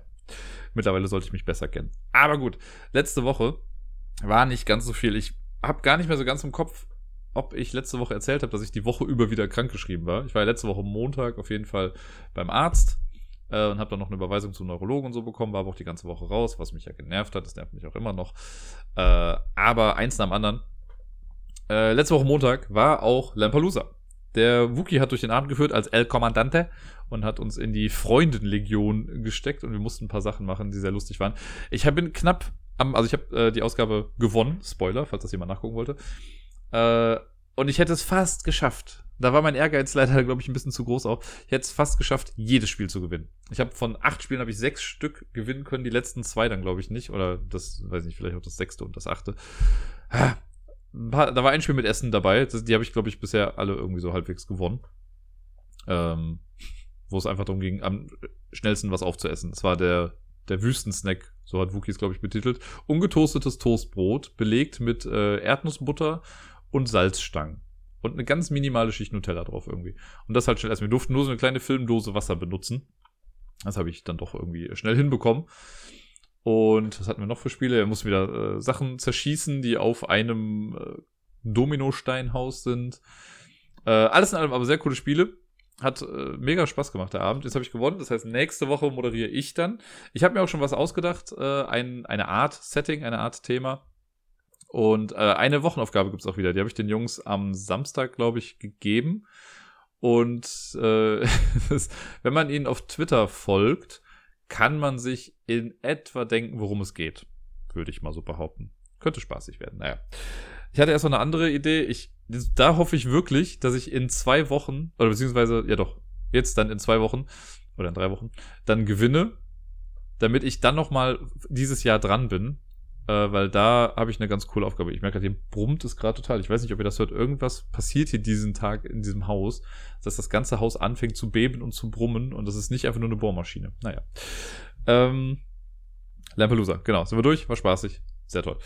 Dann, äh, genau, war Dienstag und am Dienstag hatte ich dann meinen Arztbesuch bei der Neurologin. Ich habe ja, also ich bin ja aus allen Wolken gefallen, als ich am Montag beim Arzt war, habe ich ja die Überweisung bekommen zum Neurologen und habe äh, dann mal geguckt. Ich dachte schon so, boah, das dauert doch ewig, bestimmt, bis ich jetzt irgendwie einen Termin bekomme. Aber durch die gute Seite drlib.de oder so, äh, da kann man ja einfach nach freien Ärzten gucken oder man sucht halt den Arzt, den man braucht und sieht dann schon, wann irgendwo Termine frei sind. Und da habe ich dann wirklich für den nächsten Tag direkt was bekommen.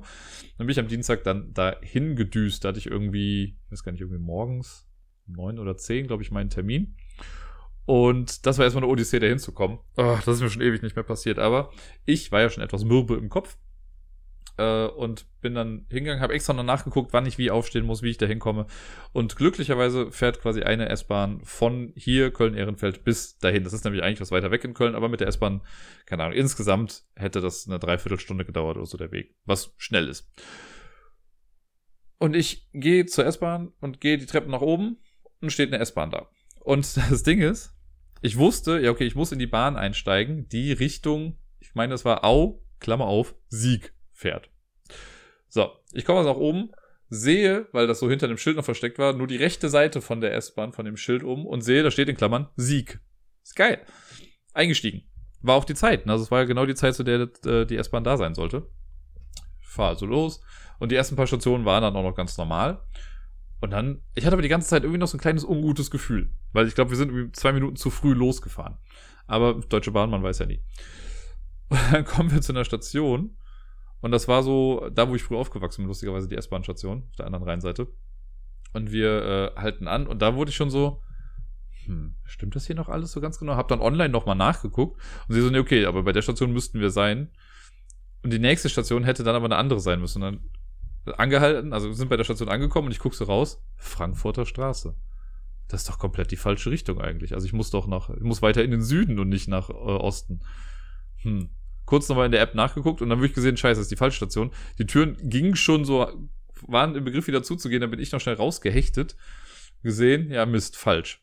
Gucke in der App, okay, wie komme ich jetzt am schnellsten hin? Ich habe jetzt auch nicht den super Zeitpuffer irgendwie gehabt, ne? Ich wusste, okay, ich werde so noch zehn Minütchen extra haben, so wenn ich dann da ankomme, äh, um dann auch die Praxis da zu finden. Und gucke aufs Handy und sie so, ach geil, guck mal, hier fährt wenigstens ein Bus von der Haltestelle, wo ich jetzt gerade bin, genau dahin, wo ich hin muss. Gucke runter, weil das so eine Überführung war, wo die äh, Haltestelle war. Gucke runter, steht der Bus da. Ich so, ach, scheiße. Runtergesprintet. Und äh, glaub, kann gut sein, dass der Fahrer mich gesehen hat, weil er hat echt, echt wirklich noch gewartet und die Tür war dann auch schon auf, als ich dann äh, ankam. Also da rein. Und dann habe ich online auch wieder geguckt. Okay, bis zu der und der Station muss ich dann fahren. Bin dann ausgestiegen, gehe weiter und sehe so, okay, es dauert jetzt noch irgendwie 25 Minuten zu Fuß oder 20 Minuten. Ich muss in 5 Minuten da sein. Das wird ein bisschen eng. Ich hätte in dem Bus auch bleiben können, aber der ist halt voll den riesen Umweg gefahren. Da war ich zu Fuß quasi genauso schnell wie mit dem Bus. Also losgegangen, habe unterwegs dann schon in der Praxis angerufen und meinte so, ja, ich werde mich wahrscheinlich ein bisschen verspäten. Hier, kleines Chaos. Ja, ja, da meinte, ja, ist kein Problem. Kommen Sie, wann Sie da sind. Wir sind gerade nicht überfüllt. Cool. War der Druck schon mal weg. Naja, ich gehe also weiter und komme an eine äh, Bahnschranke und denke mir so, hm, ich könnte auch die Bahn jetzt einfach noch eine Station nehmen, aber wer weiß, wann die kommt, weil die Anzeige war kaputt. Also weitergegangen. Was ist? Keine zwei Minuten bin ich da weg, kommt die Bahn an mir vorbei. Ich dachte, ey, willst du mich dann eigentlich veräppeln? Naja, irgendwann bin ich dann relativ nass geschwitzt in diese Praxis gekommen. Und ich so ein kleines bisschen nervös. Ich war noch nie beim Neurologen. Und die äh, Ärztin war aber echt nett. Also das ganze Personal war auch super nett da. Ich musste auch nicht lange warten. Die mussten ja auf mich warten.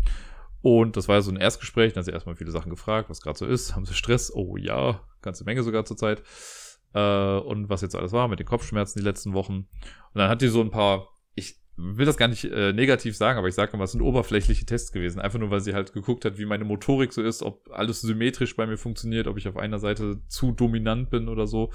War alles in Ordnung. Also sie meinte, das Einzige, was aber anscheinend alle Menschen irgendwie haben, ist, das könnt ihr mal zu Hause ausprobieren. Das war ein lustiger Test. Ich war ein bisschen überrascht. Also ich, in der, sowas ähnliches kannte ich schon, aber irgendwie ist man doch immer wieder überrascht.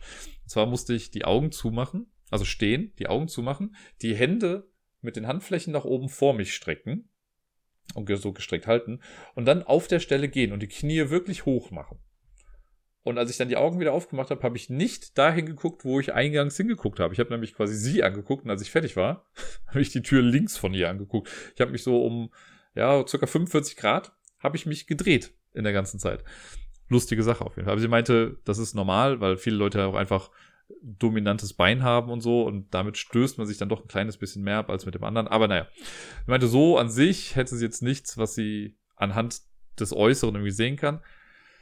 Aber, ähm, ja, um der Sache wirklich auf den Grund zu gehen, weil ich jetzt ja wirklich schon seit ja, vier Wochen äh, diese Kopfschmerzen immer wieder habe, die ich mittlerweile auch, also ich nehme jetzt seit letzter Woche auch wirklich Medikamente, äh, hier so Ibuprofen und so, damit das ein bisschen besser zu ertragen ist.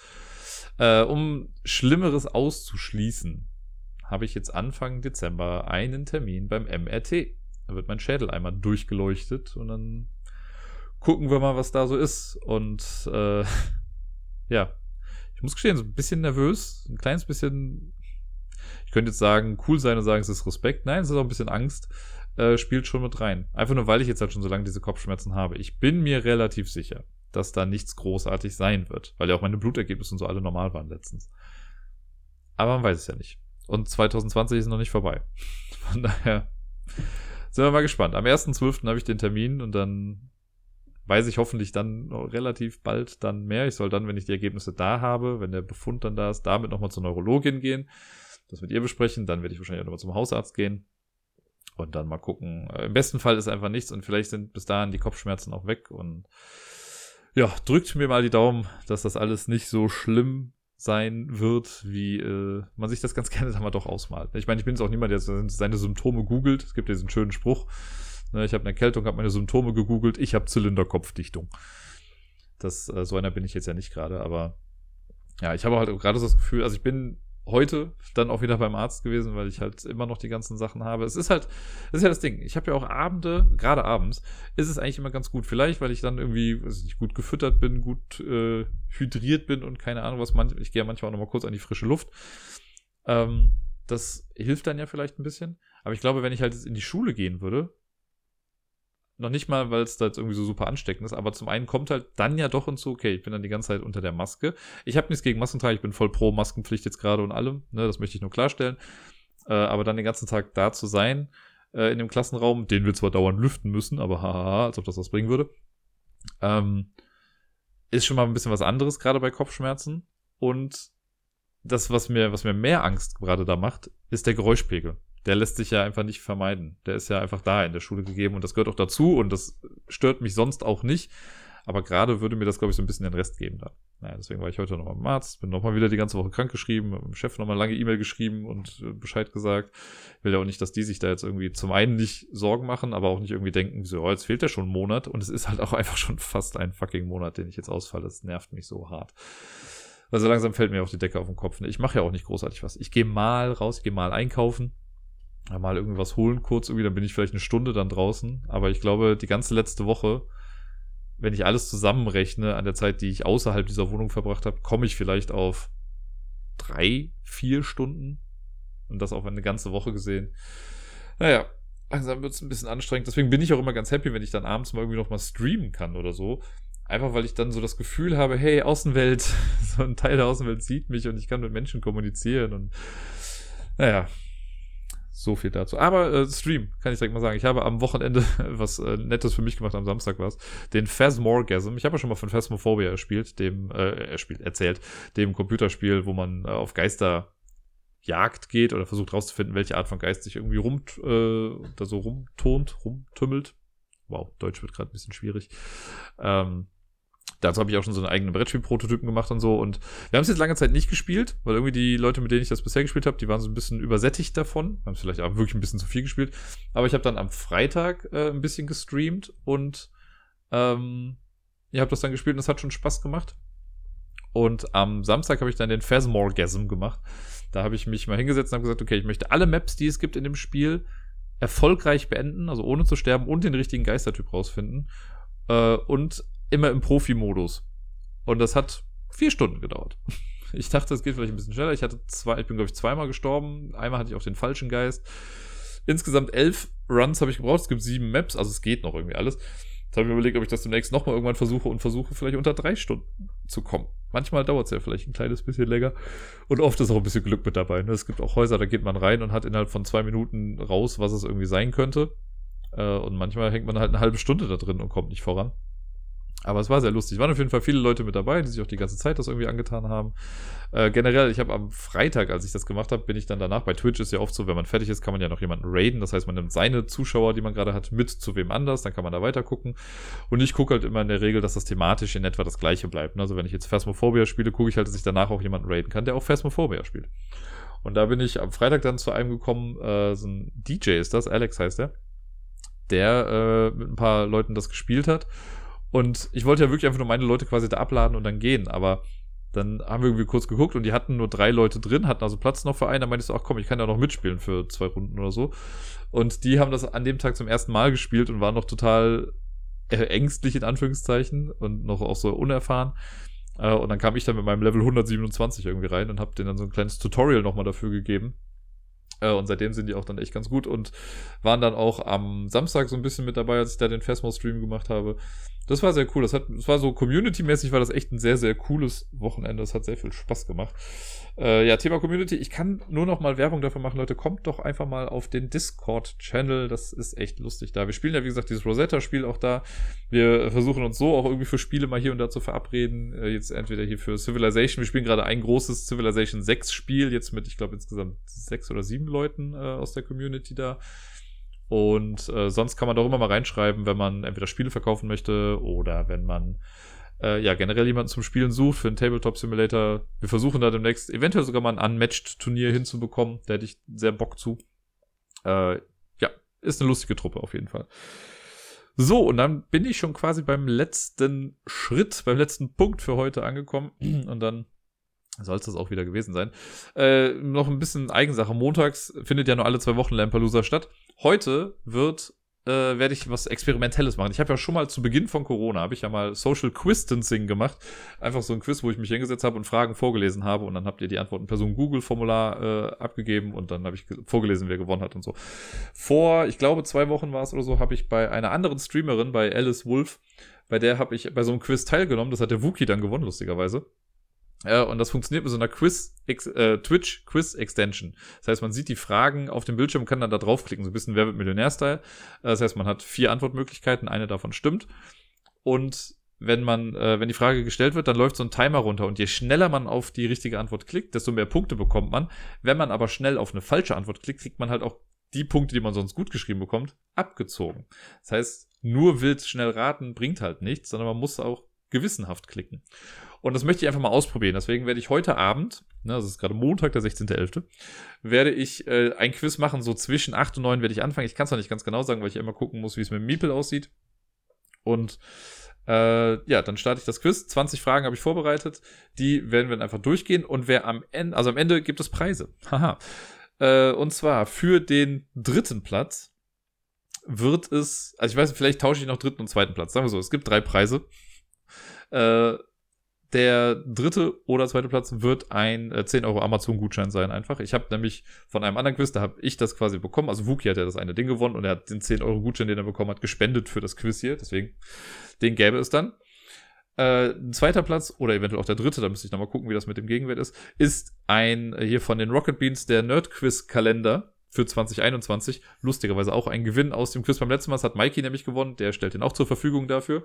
Und auf Platz Nummer eins, wenn ihr das ganze Quiz gewinnt, der mit den meisten Punkten am Ende bekommt Micro Macro Crime City von mir das Spiel, über das ich jetzt diese Woche und letzte Woche sehr viel Positives berichtet habe, was mir super gut gefällt. Und ich habe ja schon erwähnt, dass ich ja zwei Exemplare davon habe. Eins, was ich selber spiele und eins, was ich gerne unters Volk bringen möchte. Und ich finde, mit dem Quiz kann man das ja ganz gut machen.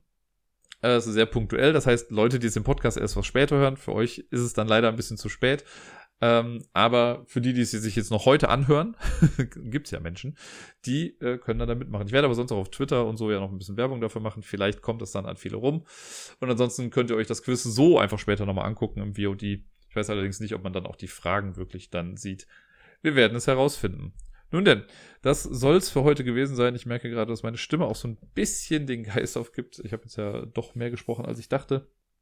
Ähm, wir hören uns nächste Woche wieder. Es wird für mich ein stressiges Wochenende, das kann ich jetzt schon mal sagen. Generell ist gerade alles ein bisschen viel, deswegen bin ich happy, wenn es irgendwann mal wieder ein bisschen ruhiger wird.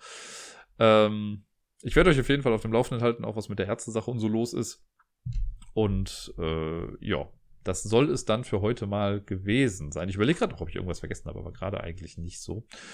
Ich wünsche euch allen eine schöne Woche. Kommt mir gesund durch die Tage, spielt viel und bis dann.